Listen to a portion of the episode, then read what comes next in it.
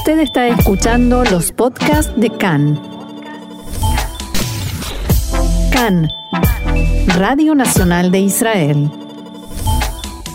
Hoy, lunes 13 de septiembre, 7 del mes de Tishrei, estos son nuestros titulares. Por tercera noche consecutiva sonaron las alarmas por cohetes en el sur del país. Israel respondió con bombardeos a objetivos estratégicos en la franja de Gaza. Tras dos meses de receso se reanuda el juicio contra Benjamin Netanyahu.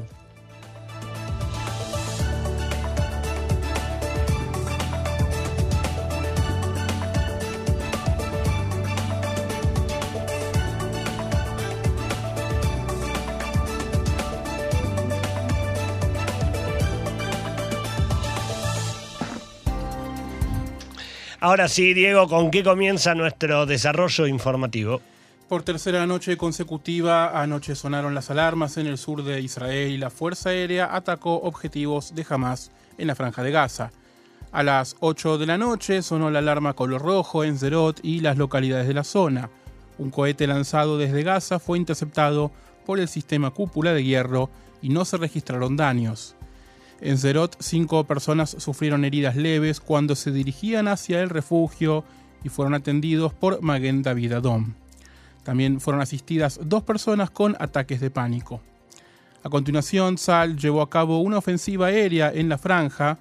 Mientras Tzal atacaba, sonaron las alarmas en los kibbutzim Kisufim y en Ein Ashloshá en el Consejo Regional de Eshkol. El portavoz de Tzal comunicó que aviones de combate israelíes atacaron puestos militares, complejos de entrenamiento de la organización terrorista, un almacén de armamento y un túnel terrorista. El comunicado del ejército dice además que otra vez jamás opta por actuar por la vía terrorista en lugar de elegir la rehabilitación de la franja de Gaza.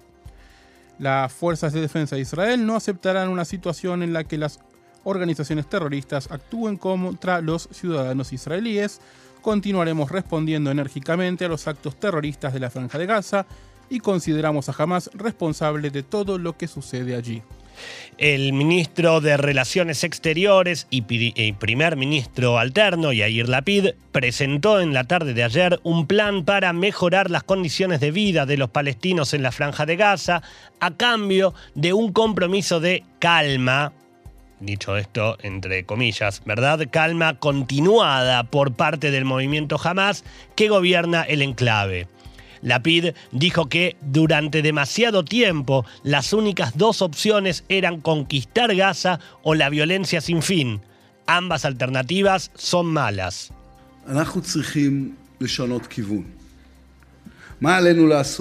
Debemos cambiar el rumbo. ¿Qué debemos hacer? La respuesta breve es que debemos ir hacia un proceso de varios años de duración, de grandes dimensiones, de economía a cambio de seguridad. Es una versión más realista de lo que en el pasado llamaron reconstrucción a cambio de desarme. El objetivo de este proceso es generar estabilidad a ambos lados de la frontera, militar, civil, económica y política. Lapid hizo hincapié en su discurso en que para mejorar las condiciones de vida en la franja de Gaza, atraer inversiones y contar con el apoyo de la comunidad internacional, se debe erradicar el terrorismo. Nadie en el mundo tiene interés en hacer inversiones en un lugar donde en cualquier momento puede comenzar una nueva escalada bélica, dijo el canciller y agregó. La comunidad internacional y los habitantes de Gaza deben saber que el terrorismo de Hamas es la verdadera barrera entre ellos y una vida normal.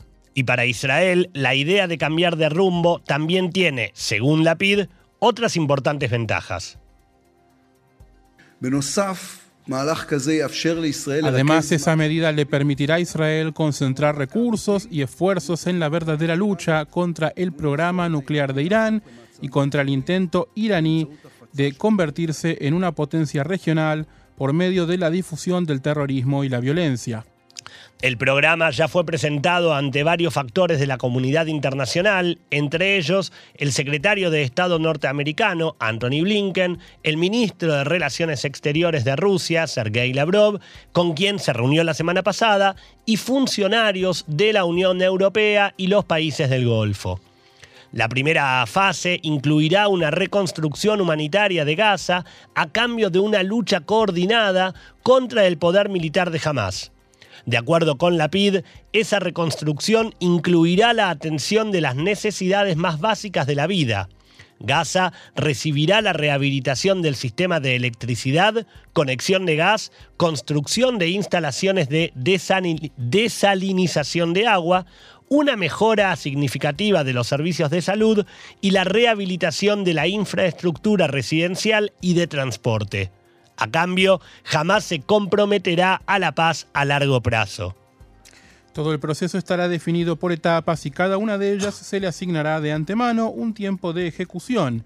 Cualquier violación de estos términos por parte de Hamas detendrá el proceso, explicó Lapid, quien además advirtió que este plan de acción frente a Gaza no es algo que se vaya a negociar con Hamas.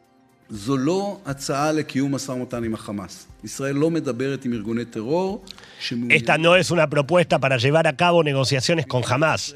Israel no dialoga con organizaciones terroristas que desean exterminarlo. Desde el punto de vista de Israel, el organismo que representa a los palestinos no es Hamas, sino la autoridad palestina. Israel no premiará a una agrupación terrorista extremista ni debilitará a la autoridad palestina que trabaja con nosotros regularmente. De acuerdo con este plan, la autoridad palestina será parte de la iniciativa, volverá a ser el organismo operativo de los cruces fronterizos y se examinará la posibilidad de reabrir el cruce de Carni. La PID quiere que la segunda fase quede plasmada en una decisión del Consejo de Seguridad de la ONU un plan ordenado para el desarrollo económico a cambio de seguridad. En este marco se impulsarán proyectos de construcción de una isla artificial frente a Gaza que permita el establecimiento de un puerto marítimo, también un proyecto de transporte para la conexión entre la franja de Gaza y la margen occidental, se promoverán las inversiones internacionales dentro de la franja de Gaza y los proyectos económicos conjuntos para Israel, Egipto y la autoridad palestina se establecerán grandes áreas industriales y de empleo junto al cruce Eres. Por último, Lapid dijo que el primer ministro Naftali Bennett y el ministro de Defensa Benny Gantz conocen este plan y apoyan los principios que lo sustentan. Abro comillas nuevamente, he llevado a cabo gran cantidad de conversaciones con factores en el mundo árabe y occidental que están examinando la idea, con las autoridades egipcias y líderes de los estados del Golfo, con el secretario de Estado Antony Blinken, el canciller ruso Lavrov y la Unión Europea. Aún queda trabajo por hacer, todavía estamos en la etapa del diseño de este plan de acción. Continuamos, Diego, con más información. La Organización de las Naciones Unidas anunció ayer que comenzará a distribuir durante el día de hoy el dinero proveniente de Qatar para familias vulnerables de la franja de Gaza. En total son alrededor de 100.000 familias que recibirán eh, un, estipendio mensual de 100 dólares a través de una tarjeta de débito provista por la ONU. Recordemos que desde 2018 y hasta mayo pasado, Israel permitió el ingreso de unos 30 millones de dólares mensualmente que eran entregados en efectivo y en maletines a través del cruce de Eres a funcionarios de Hamas. Según el nuevo acuerdo, Qatar depositará los fondos cada mes en una cuenta bancaria de la ONU en Nueva York. Luego, el dinero se transferirá a un banco palestino en Ramallah y desde allí a una sucursal en la franja de Gaza. Israel tendrá el poder de supervisar quién recibe las tarjetas de débito, pero una vez que el efectivo es retirado de los cajeros, es virtualmente imposible rastrear el destino del dinero. Cambiamos de tema porque, por supuesto, continúa la búsqueda de los dos prófugos palestinos Exactamente. Eh, que escaparon de eh, la cárcel de Gilboa, que todavía permanecen en fuga. Según fuentes palestinas, fuerzas de seguridad israelíes arrestaron esta mañana al hermano y al primo del terrorista prófugo Iham Kamamji. Además de las detenciones, se realizaron operativos en Yamun, Arakaj, Yabad y Dan, todas localidades alrededor de la ciudad de eh, Jenin. Kamanji y Munadil Nafiat llevan una semana como prófugos tras escapar del penal de máxima seguridad de Gilboa, junto con otros cuatro terroristas palestinos recapturados durante este fin de semana. Las autoridades israelíes creen que al menos uno de los dos fugitivos logró llegar a la margen occidental. Kamanji estaba cumpliendo cadena perpetua por el asesinato de un israelí de 18 años en 2006, un asesinato del que según informes se enorgullecía. Nafiat no ha sido acusado de ningún otro delito más allá de ser miembro de la yihad islámica y estaba detenido bajo la figura de detención administrativa que permite encarcelar a sospechosos sin presentar cargos.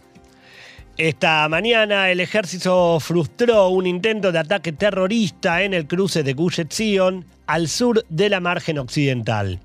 El atacante fue neutralizado antes de que pudiera apuñalar a un soldado con un destornillador.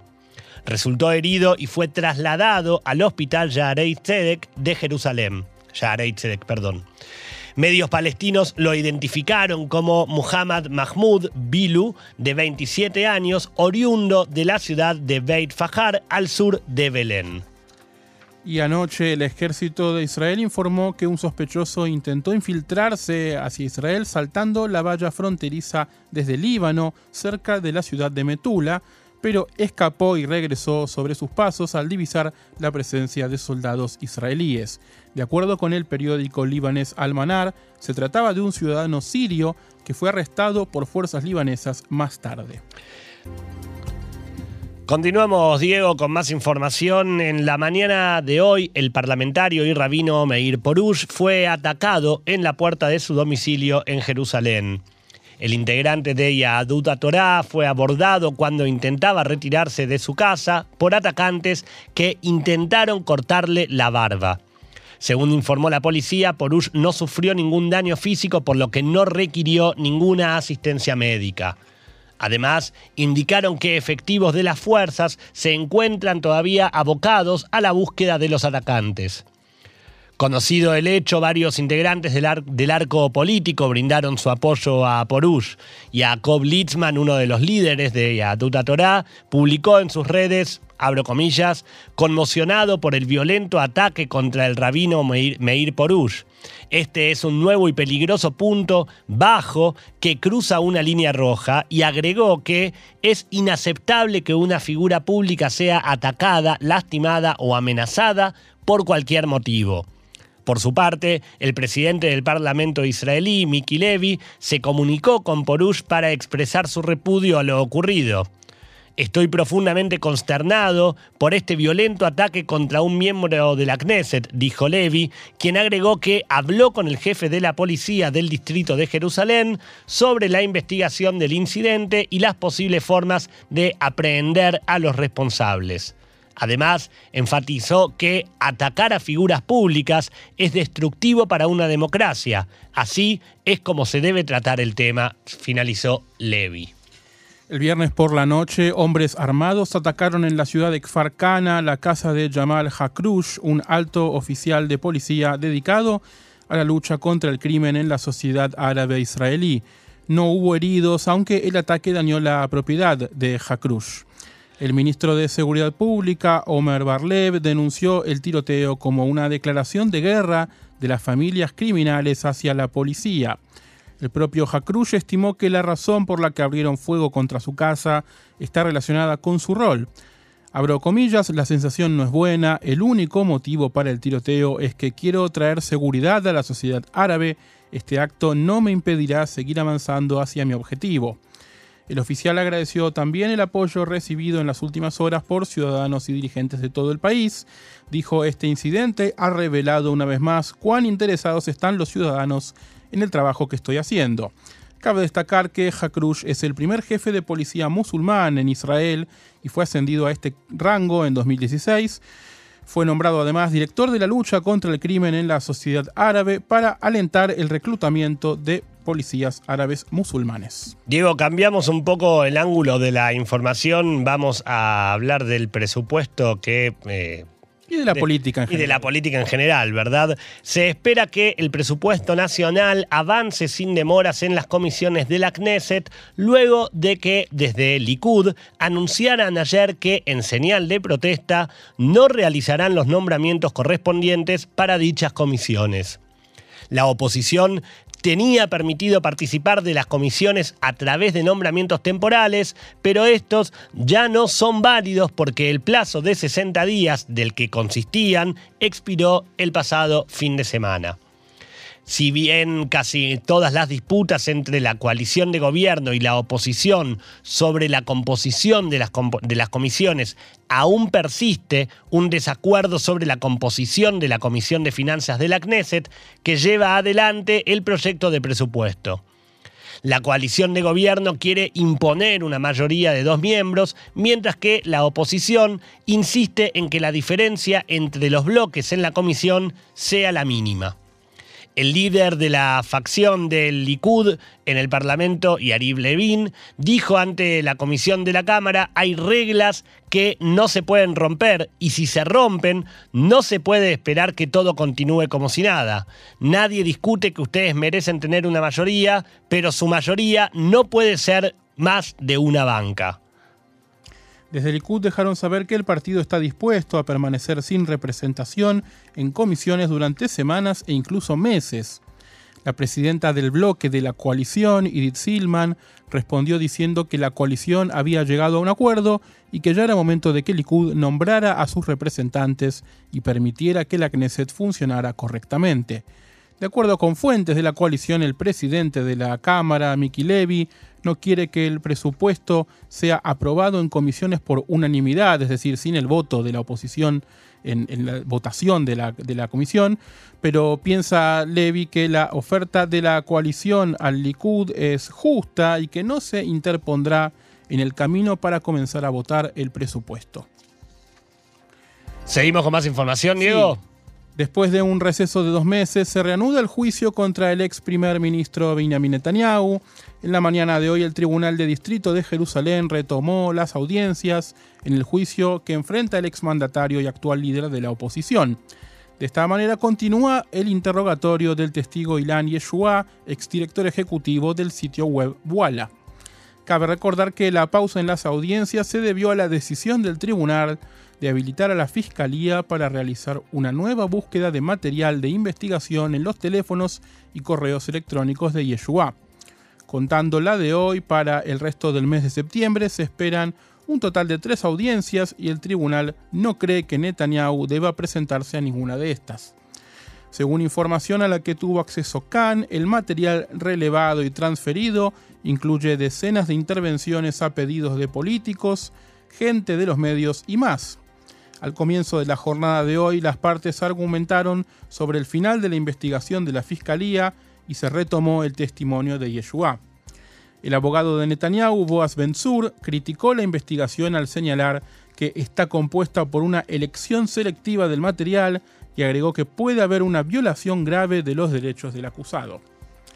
Cambiamos, Diego, de información. Eh, en la tarde de ayer, en un edificio de cuatro pisos ubicado en la ciudad de Jolón, colapsó, según se estima en la investigación principal, a causa de daños en su estructura principal, producto de la cantidad de años desde que fue construido y aparentemente de la falta de mantenimiento edilicio.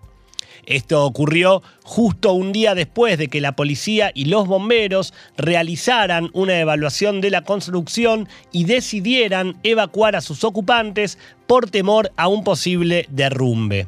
Además, también prohibieron a los residentes de la zona acercarse al área. Luego de la caída y liberada la nube de polvo que cubrió la calle Josef Serlin, los restos del edificio dejaron a la vista importantes grietas. Los equipos de rescate liderados por el comandante de distrito de Dan, Ronen Makhtayev, eh, trabajaron en cooperación con la policía y organismos de la municipalidad de Jolón.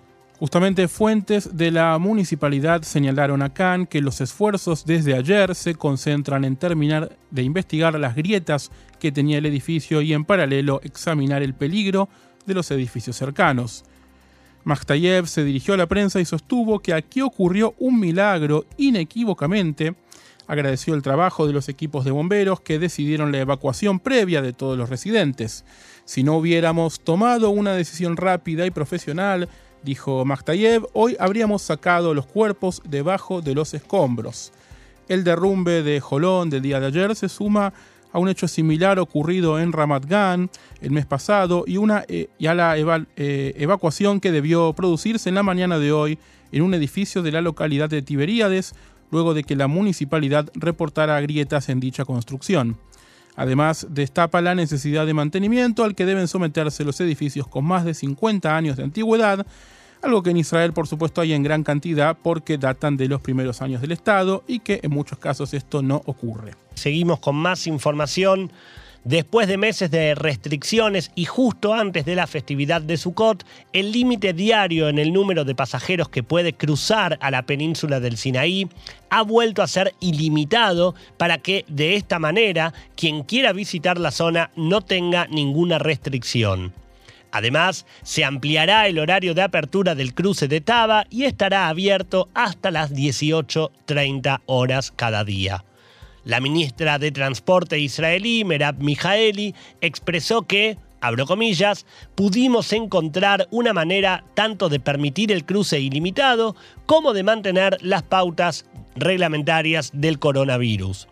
También señaló que se está haciendo todo lo posible para garantizar la libertad de movimiento de todos los hombres y mujeres israelíes. Y una información de último momento que tiene que ver con esto, dejó trascender la oficina del presidente de Egipto, Abdel Fattah al-Sisi, que el mandatario egipcio y el primer ministro Naftali Bennett se reunirán hoy en Sharm el-Sheikh, en el Sinaí, por este tema. Eh, algo que no estaba previsto de inmediato va a suceder hoy. Hoy en la jornada de hoy. disparó esto, esta, esta noticia de la apertura del cruce de Taba. Dentro de lo posible, si ocurren más cosas durante el horario de nuestro programa, continuaremos informando las últimas novedades. Diego, ahora seguimos con más información. Vamos al ámbito internacional y hablar de Irán y del umbral nuclear al que están a punto de eh, traspasar, de acuerdo con los distintos informes, el gobierno de Irán y la Agencia Internacional de Energía Atómica acordaron la reactivación de las cámaras de vigilancia en instalaciones nucleares. El director de este organismo, Rafael Grossi, estuvo este fin de semana en Teherán en plenas tensiones por el estancamiento de las negociaciones para salvar el acuerdo de 2015. Esta fue su primera visita a Irán desde que el ultraconservador Ebrahim Raisi asumiera la presidencia en agosto pasado. Grossi se reunió además con el titular de la agencia nuclear iraní, Mohamed Eslami. Al término del encuentro, los funcionarios difundieron un comunicado conjunto en el que anunciaron que los inspectores de la Agencia de Energía Atómica podrán a partir de ahora realizar tareas de mantenimiento en los equipos de vigilancia y sustituir las tarjetas de almacenamiento de datos. En el mensaje señalan que las partes han reafirmado el espíritu de cooperación y confianza mutuas y la necesidad de resolver las cuestiones relevantes en una atmósfera constructiva y de una manera técnicamente de una manera técnica exclusivamente.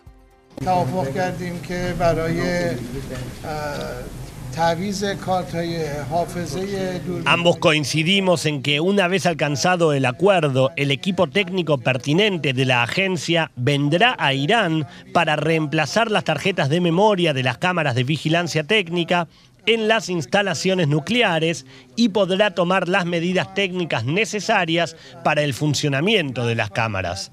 Esta es una práctica habitual en el sistema regulador de la agencia. Quien hablaba era Mohammad Eslami, director de la Organización de Energía Atómica iraní. Recordemos que Irán limitó este año las inspecciones internacionales y decidió registrar, pero no entregar a la Agencia de las Naciones Unidas los datos grabados por las citadas cámaras de vigilancia, mientras no se llegue a un acuerdo para levantar las sanciones estadounidenses contra el país. Debido a esta situación, la agencia criticó en un reciente informe esas limitaciones y advirtió que suponían que los inspectores nucleares se viesen cada vez más incapaces de verificar el programa atómico iraní. Ahora los inspectores de la ONU podrán operar y reparar ciertas cámaras de vigilancia en emplazamientos nucleares iraníes. De vuelta en Viena, el director de la agencia, Rafael Grossi, dijo que el acuerdo alcanzado con Irán este fin de semana da tiempo a la diplomacia, pero no implica una solución a largo plazo. So, uh, we are back from what I believe short, Así que estamos de regreso de lo que creo que fue un viaje constructivo, muy corto pero muy constructivo, que creo que ayuda a mantener el proceso en una buena dirección y con suerte nos acercará para resolver algunos de los problemas importantes que aún tenemos que resolver. Diría que mi primera preocupación en mi viaje a Teherán era que teníamos una gran ruptura en la comunicación con Irán. Esto es algo que, por supuesto, no podemos permitirnos teniendo tantos problemas importantes que tenemos por resolver. Grossi también aseguró que las cámaras que estaban estropeadas serán reparadas muy pronto, en cuestión de días, lo que ayudará a los inspectores internacionales a vigilar con más garantías el programa atómico iraní y agregó, estábamos en un punto en el que necesitábamos una rectificación inmediata y esto nos lo da este acuerdo. Continuamos con más información. El Líbano logró este fin de semana formar gobierno de, de, tecnócratas después de casi 13 meses de demoras y con el país sumido en una de las peores crisis económicas en el último siglo. El Ejecutivo estará encabezado por el primer ministro Najib Mikati y tendrá 24 miembros. Mikati es el eh, tercer político encargado de formar gobierno desde la dimisión del anterior en agosto de 2020 y asume en momentos en que el 80% de la población se encuentra sumida en la pobreza, con las arcas estatales casi vacías y una fuerte escasez de productos y servicios básicos como electricidad, combustible, medicamentos y agua potable. El presidente libanés Michel Aoun ha asegurado que este es el mejor gobierno que se puede lograr. Políticos, figuras religiosas y factores internacionales celebraron la formación del nuevo Ejecutivo, pero casi todos coinciden en que es pronto para festejar. Aunque el anuncio pone fin a más de un año de parálisis política durante la que el Ejecutivo en funciones no tenía capacidades legales para implementar un plan de emergencia ante la crisis, queda por ver si el gobierno de Mikati propondrá medidas que satisfagan a la comunidad internacional para recibir su ayuda y si contará con respaldo político suficiente. En un discurso tras firmar el decreto para la formación del gobierno, el primer ministro prometió trabajar para detener el colapso y devolver la prosperidad al Líbano. También mencionó la necesidad del Líbano de reanudar las relaciones con los países vecinos y en general con la comunidad internacional, pero aclaró, cooperaremos con cada uno de esos países en base a nuestro interés nacional, con excepción de Israel. Y bueno, casi, por supuesto. Eh, claro, era de suponer, ¿verdad? Y mencionábamos que la comunidad internacional estaba interesada en ayudar ahora al Líbano que tiene un gobierno conformado. Esta mañana trascendió que el nuevo Ministerio de Finanzas eh, informó, el nuevo Ministerio de Finanzas del Líbano, informó hoy que recibirá 1.135 millones de dólares en derechos especiales de giro del Fondo Monetario Internacional. El crédito será depositado directamente en el Banco Central del Líbano el próximo jueves un pequeño alivio para nuestros vecinos que no han aceptado nuestra ayuda cuando el ministro de Defensa Gantz la ofreció hace pocas semanas. Exactamente. Pero bueno. La Junta de Productos Lácteos de Israel advirtió hoy que es probable que el país sufra una escasez en las próximas semanas. De acuerdo al comunicado, los pocos días laborables de este mes pueden traducirse en que no sea posible producir suficiente leche. La proximidad de varios de los días festivos a los viernes y sábados hacen difícil producir suficiente leche, queso cottage, queso blanco y otros derivados con una vida útil corta. Por su parte, el Ministerio de Agricultura informó que, por razones similares, también puede haber escasez de pollo y pavos frescos. En su lugar, la cartera de gobierno sugirió al público comprar productos congelados. Y una última información, la Autoridad Nacional de Parques y Naturaleza informó ayer que más de 7.000 animales silvestres requirieron tratamiento médico el año pasado en Israel por lesiones relacionadas con los desechos plásticos. El organismo lanzó una campaña para crear conciencia sobre los peligros de los plásticos de un solo uso, asociándose a la empresa israelí SodaStream, con quien lanzó una serie especial de botellas decoradas. Lo recaudado durante esta campaña se utilizará para realizar cursos de capacitación y comprar botiquines y equipos de primeros auxilios para una unidad especial de la autoridad de parques llamada High, Bull, High algo así como eh, animbulancia, así lo traduzco, lo traduzco yo mismo. Muy bien. Animbulancia, porque es animal y ambulancia. Esta unidad consiste en voluntarios de todo el país que trabajan para asegurarse de que en caso de emergencia los animales silvestres heridos sean trasladados al hospital veterinario del safari de Ramat Gan lo antes posible. Ronnie King, veterinario jefe de la autoridad de parques, dijo que la naturaleza está llena de fragmentos de plástico que comen los animales. Esto va desde pájaros que alimentan con plástico a sus polluelos y peces que comen plástico que para ellos se parecen a los diminutos cangrejos de los que se alimentan. Las tortugas marinas se comen las bolsas de plástico y las toallitas húmedas en el mar y las gacelas hacen lo propio en el desierto. Así que una campaña loable, noble y es importante esta información porque si ves Gaby o cualquiera de nuestros oyentes en su casa fuera de su casa probablemente más que en su casa. Va a ser más probable. Un animal salvaje, si ven un animal salvaje herido o desean saber más sobre el programa High Bulance, pueden llamar a la Autoridad de Parques y Naturaleza al asterisco 3639. Recordamos que sea fuera de su casa, porque si ve un animal salvaje dentro de su casa, salga corriendo. Sí, también en realidad se puede llamar si está herido. Es verdad.